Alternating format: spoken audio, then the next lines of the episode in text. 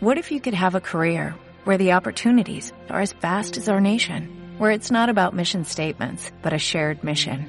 At U.S. Customs and Border Protection, we go beyond to protect more than borders, from ship to shore, air to ground, cities to local communities. CBP agents and officers are keeping people safe. Join U.S. Customs and Border Protection and go beyond for something far greater than yourself. Learn more at cbp.gov/careers. La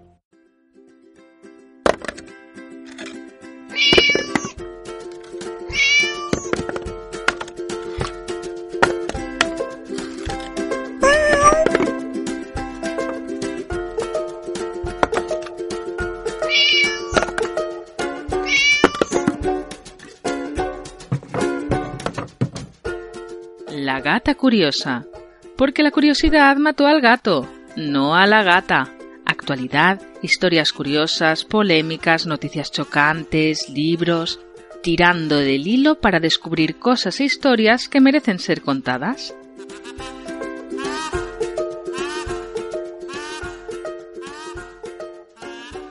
Hoy traemos a la gata curiosa a un personaje tan ilustre como poco conocido, aunque a todos nos suena su nombre y la mayoría lo asociamos a uno de sus muchos inventos, el pararrayos. Este hombre hizo tantas cosas, tan variadas, tan nuevas en su momento y tan importantes a largo plazo, que merece la pena escarbar un poquito y descubrir un poco más. Hoy, en La Gata Curiosa, ese caballero del siglo XVIII que no paró quieto ni un segundo en su larga y bien aprovechada vida, Benjamin Franklin.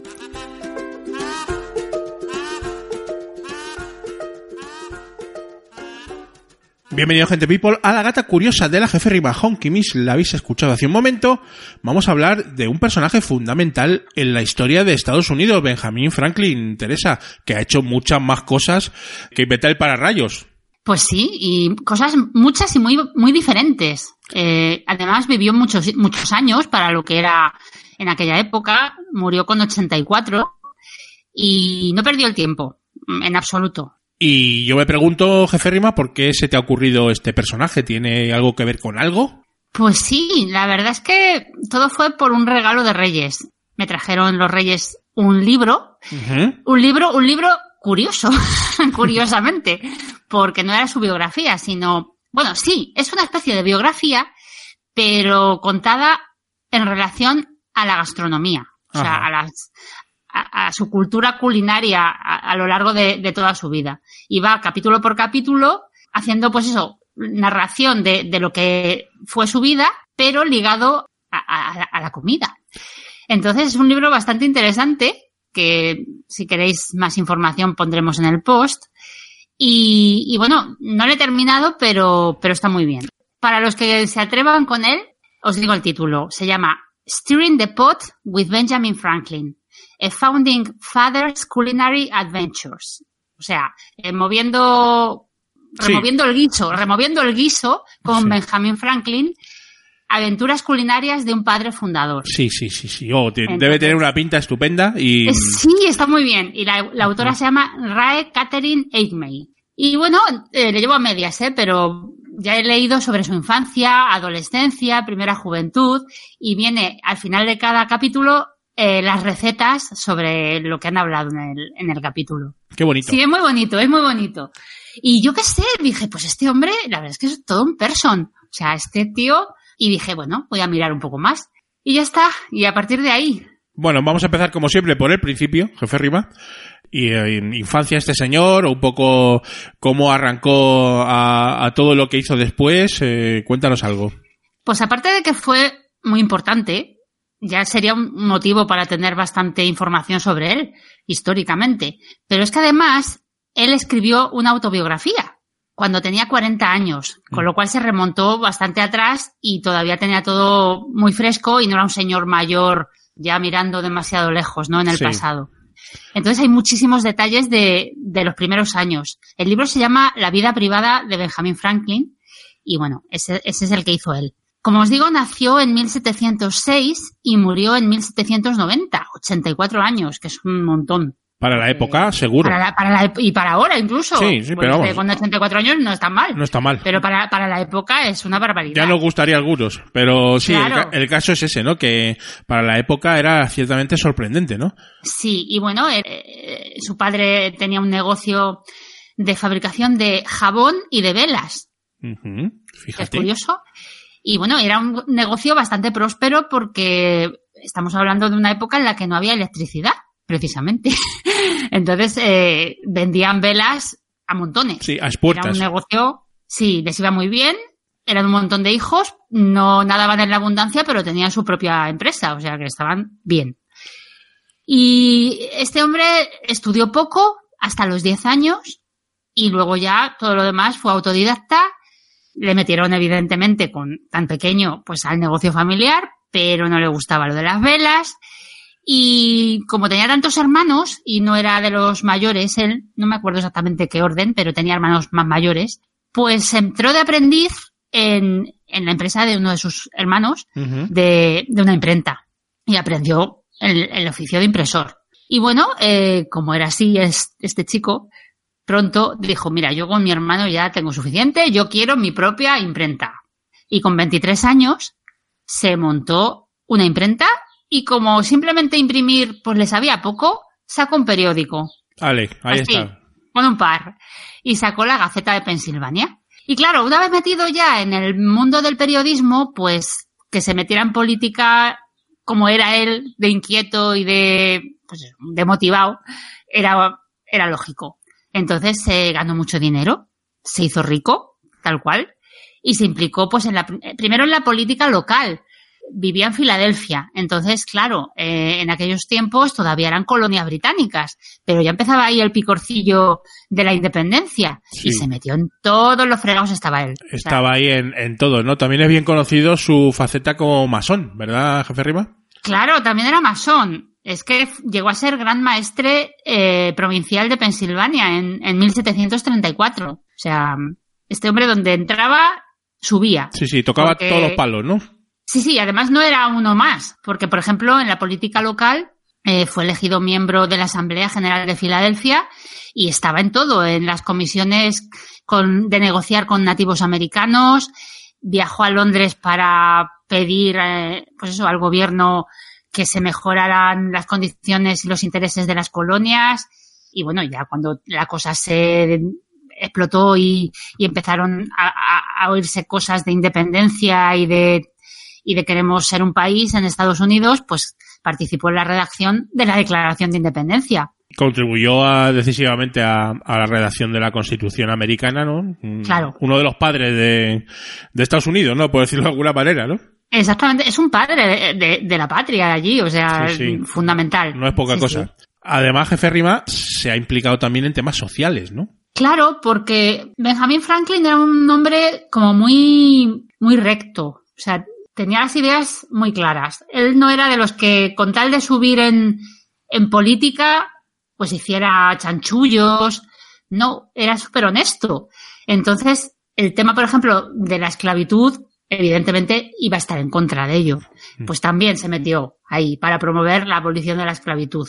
La cosa social le importaba un montón. Promovió instituciones que ahora mismo, es de carácter social y de pues eso, de, la sociedad del bienestar, que ahora es lo más normal del mundo, pero cuando salieron eran totalmente marcianas. Sí, era muy marciano, sí. Eh, era decir, ¿pero qué es esto? Por ejemplo, la Universidad de Pensilvania. Eh, estamos hablando de cuando Estados Unidos era el Estados Unidos de los pioneros y del oeste y de un barbecho con vacas. Sí, sí, sí, sí. Una universidad. El servicio postal de Estados Unidos. Un país inmenso que es medio continente, estaba incomunicado postalmente. Pues se creó el correos de, Estados Unidos. No sé si era el, el, Pony Express ese o... Claro, o sea, extender el, correo por, por todo el país. Sí. Los bomberos. Sí, algo muy necesario, o sea... a ver, o sea, el cuerpo de bomberos, porque cuando se quemaba una casa, pues ¿quién te ayudaba a apagarlo? Mm. El vecino sí estaba cerca, pero no había. No había expertos que, que, estuvieran 24 horas preparados por si pasaba algo. Entonces, el cuerpo de bomberos de Filadelfia y el primer hospital también de ahí, de Filadelfia. Entonces, estaba en todo. Es, es evidente que es un señor muy importante, jefe Rima, pero es que además, o sea, es que además de todo eso, es que era un inventor. O sea, no me lo puedo creer, Sí, jefe Rima. o sea, nosotros andamos siempre, no tengo tiempo para nada, y este hombre, con ese trabajo, que es que también fue diplomático, Sí, sí. que no lo hemos dicho hablando de la política, fue embajador en Suecia y en Francia de Estados Unidos. Pero bueno, aún así, eh, la ciencia le fascinaba y tenía una imaginación y una capacidad creativa que bueno, quizás aquí, en este caso, sería mejor que fuera Gracia en la ciencialista, que un día le dedicara un poco de tiempo. Ah, pues mira, porque- buena idea, buena idea, jefe Rima. Sí, yo puedo decir por encima, pero creo que esto da bastante más de sí como pa- para que Gracia nos cuente más. Te lo diremos. Sí, pero por ejemplo, eh, la electricidad le fascinaba. O sea, dedicó muchísimo tiempo y energía pues, a inventar el pararrayos, pero porque vio que, en las nubes y en las tormentas había electricidad y que eso se podía canalizar, ¿no? Para que no fuera malo, sino bueno. Entonces, eh, bueno, inventó el pararrayos que se usó en todo el mundo a partir de, ahí, ¿no? Pero eso, bueno, es solamente lo más famoso y lo que primero se te viene a la cabeza cuando te hablan de este hombre, pero hay muchísimas más cosas que salieron de su imaginación. A ver, mm, ¿tienes una lisita por ahí, jefe Rima, de todo lo que ha inventado este caballero? Porque yo me he quedado alucinado. Sí, De alguna de las son cosas. Exactamente, son, son muchas cosas y muy distintas. O sea, porque podías decir, bueno, ha inventado el pararrayos y yo qué sé, y la pila de petaca. no lo sé. Pero no, no, o sea, por un lado está el pararrayos y por otro tienes el humidificador, También lo ha inventado Benjamin Franklin. ¿Qué cosas? por ejemplo, o las aletas de bucear. Bueno, esa, esa es totalmente surrealista. Las aletas de bucear las inventó Benjamin Franklin, no me lo puedo creer. Pero queda- quédate pasmado porque aparte de eso inventó un instrumento musical. A ver, eh, glósame, jefe Rima, que no tengo ni idea. Pues una cosa que se llama la armónica de cristal. Y es una cosa muy rara que ya está en desuso, ¿eh? O sea, esto no es una cosa que se usa en las orquestas normalmente. Pero tú sabes eso que pasa cuando llenas un vaso de agua y pasas el dedo y suena, Sí. y según lo lleno que esté el vaso suena diferente. Sí, sí, sí, claro, me suena un montón de haberlo visto en la tele y... En la y- tele, que hay gente a- que toca Sí, sí, una canción así. Pues el aparato este que se llama la armónica de cristal es parecido a eso. Tiene como, sí, como vasos, como recipientes. Es muy raro. Que lo busquéis en Google y lo veis. Esto se puso de moda, claro. Cuando, cuando salió, pues se componía y se hacía cosas para este, este instrumento. También le gusta mucho el mar, ¿no? Porque describió bastante bien las corrientes oceánicas, jefe. También, también. Y bueno, él, eh, si le surgía un problema o una necesidad práctica propia o, o de su entorno, también decía, a ver, ¿esto cómo lo soluciono yo? Y te inventaba una cosa. Tengo dos ejemplos. Las lentes bifocales. Vaya tela marinera. O sea que también le daba la óptica al tío. Claro, porque a ver, tú y yo lo estamos sufriendo en nuestras carnes. Cierto. Llegas a una edad en la que si eres miope, empiezas a ver mal también de cerca. Pues le pasó. Claro, Y él se montó las primeras gafas bifocales maravilloso. Pero uno de sus hermanos también estaba mal del riñón. Tenía eh, piedras en los riñones. Pues se inventó el señor para que su hermano pudiera estar mejor también de lo suyo, el catéter urinario flexible. Pero bueno, también material, material hospitalario. Material hospitalario, esto es el acabose. Y bueno, ya para terminar, hay más, pero vamos a decir el último ya. Eh, bueno, también, igual que las velas era la forma de alumbrarse, estamos hablando de unos años en los que se hacía fuego en casa, ¿no? Para calentarse, para cocinar. Y claro, una hoguera eh, en, un- en una chimenea y todo esto es algo sucio, hay humo, hay ceniza. Pues este hombre dijo, a ver, ¿cómo se puede poner esto un poquito más curioso y que no sea una cuadra, eh, la, la cocina o el salón? La estufa de hierro fundido. La estufa de hierro fundido, que eso es... La, la- la visualizas, ¿no? Sí, sí, sí, perfectamente. Eh, Eh, que calienta, pero no tiene, o sea, recoge toda, todos los residuos, ¿no? Sí. Los troncos, las cenizas, eh, el humo lo sube para arriba con mejor. Entonces se llama la estufa de Franklin. Sí, sí, que es la son las estufa estufas De toda la de vida, hierro. vamos. Sí, de Sí. la estufa de toda la vida del pueblo de, de hace, de Exactamente. hace 100 años las inventó Franklin. También. Eh, espectacular, ¿no? Eh, también te he leído por aquí el cuenta kilómetros y un También, montón también. de cosas. Qué fuerte lo de lo de este señor, ¿no? Este señor que aparece, yo diría que el billete más famoso del mundo, que es el de 100 dólares americanos, ahí tenemos a, a Franklin, ¿no? Eh, y además Jefe Rima eh, inventó, inventó otra cosa que ahora está bastante de moda, pero que en aquella época no era nadie así. Eh, claro, bueno, el libro es de comida, el libro este del que os he hablado, y lógicamente pues te cuenta esto. Cuando lo importante era comer, poder comer, Claro. este hombre tenía unas ideas de austeridad y de, pues, es que realmente mm, que le diera tiempo a hacer tantas cosas era porque era de una manera muy determinada, ¿no? Las cosas superfluas y tontas, pues le sobraban. Claro. Y esa austeridad, esa, esa sencillez en todo, se reflejaba también en su forma de comer. Se hizo vegetariano cuando era un adolescente. Vamos, lo que lo inventó casi él, porque E- Imagínate una casa mm, con no sé cuántos hermanos tenía, 10 o por ahí, en la que se haría el rancho para comer, su madre haciéndole comida sin carne, porque él dijo, yo no como carne, mamá, soy vegetariano, en el siglo XVIII. Y, y, y, la madre pensando, hijo mío, desde luego que... Y la madre diciendo, vamos a ver. o sea, es que no comía, no comía lo de los demás. Y entonces mm, tuvieron que aceptar que es que se negó a comer carne y se hizo vegetariano. Pero además estudiando que siendo vegetariano se podía sobrevivir, porque antes había una idea de decir, no, no, aquí eh, la carne, la proteína, porque esto es lo fundamental. Pero- Claro, claro. O sea, el cerebro no se le perjudicó por, por no comer filetes, está claro. Qué fuerte. Sí, sí. Y también fue el tío un influencer, eh, jefe Rima, y, y un poco pues el, el típico, eh, bueno, que ahora están como setas, ¿no? Los que ayudan a otros a, a poder vivir. Eh, Sí. Pues él también, ¿no? Él también fue precursor en eso, ¿no? En cierto modo, claro, porque él, él pensaba mucho en cómo ser mejor, cómo mejorar su vida, no, no económicamente o por triunfo social o, aunque luego triunfó porque era un señor embajador de los Estados Unidos por, por todo el mundo, pero a él lo que le importaba era ser buena persona. Y, y le, le- lo tenía en la cabeza desde muy pronto, porque a los 20 años el tío se sentó y dijo, a ver, ¿qué hago yo para ser mejor como ser humano? Y entonces le salió una lista de 13 virtudes, 13 cosas que podía él trabajar interiormente para ser mejor, para mejorar. Y bueno, era un plan de trabajo en el que él decía, bueno, yo esta semana voy a dedicar toda mi energía espiritual a esta virtud y las demás, pues otro día. Y estas virtudes eran, te las voy a enumerar. A ver, dilas.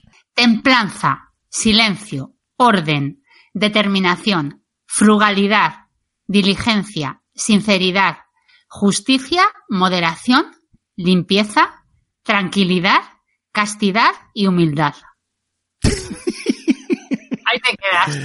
Eh, Entonces, eh, él dijo al final de su vida, vamos a ver, yo esto me lo planteé como, como un reto y como una forma, como una meta, ¿no?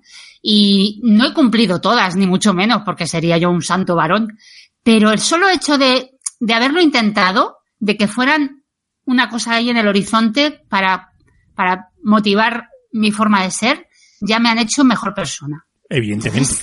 Era muy, era muy curioso este hombre, o sea, me hubiera gustado conocerle, jefe Rimmer. Sí, ¿verdad? Yo creo que era un señor digno de conocer porque, bueno, desde luego que eh, en su época pocos como él, ¿eh? Eh, eso, Y, eso incluso claro. ahora, o sea, es que es... Sí. Sí. Es cierto, incluso ahora. Así que este es eh, muy por encima. Ya os digo que me han dado muchísimas ganas de terminar mi libro de cocina este y de leer incluso su autobiografía, a ver cómo lo cuenta él. Bueno, bueno, pues eh, acábatelo, jefe Rima, Sí, sí, y, sí, nos lo, y nos lo completas. Vale.